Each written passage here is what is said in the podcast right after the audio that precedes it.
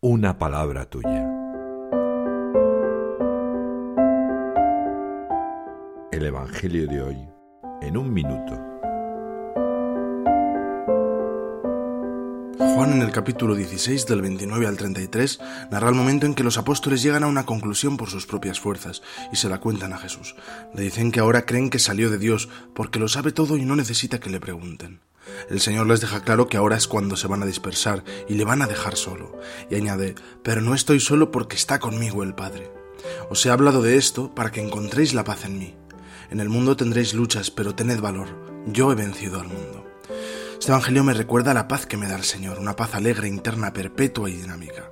Él mismo me deja claro que solo con mis fuerzas no llegaré lejos, pero Cristo vence al mundo y me hace partícipe de su victoria.